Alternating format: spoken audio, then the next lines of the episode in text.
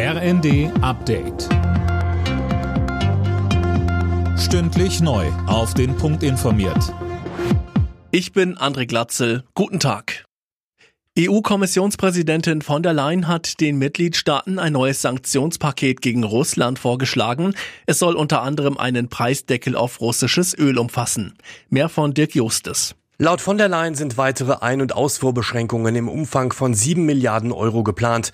Wir sind entschlossen, in Kreml für die erneute Eskalation büßen zu lassen, sagte von der Leyen mit Blick auf die Scheinreferenden in der Ukraine. Der Vorschlag für neue Sanktionen ist aber auch eine Reaktion auf die russische Teilmobilmachung im Angriffskrieg gegen die Ukraine. Die Ministerpräsidenten der Bundesländer beraten immer noch über das dritte Entlastungspaket. Eigentlich wollten sie die Ergebnisse bereits verkünden.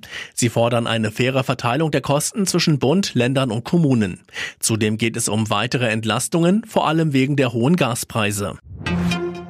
Die Wahl zum Berliner Abgeordnetenhaus muss möglicherweise wiederholt werden. Nur so könne ein verfassungsgemäßes Ergebnis hergestellt werden, sagte die Präsidentin des Landesverfassungsgerichts zu Beginn der Verhandlung. Bei der Abstimmung vor einem Jahr fehlten teilweise Stimmzettel und es wurde noch nach dem offiziellen Wahlende abgestimmt.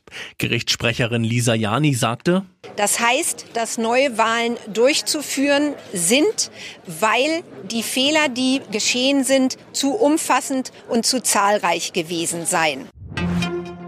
Eine Berufsschule in Waren in Mecklenburg-Vorpommern ist mit dem diesjährigen Deutschen Schülerpreis ausgezeichnet worden.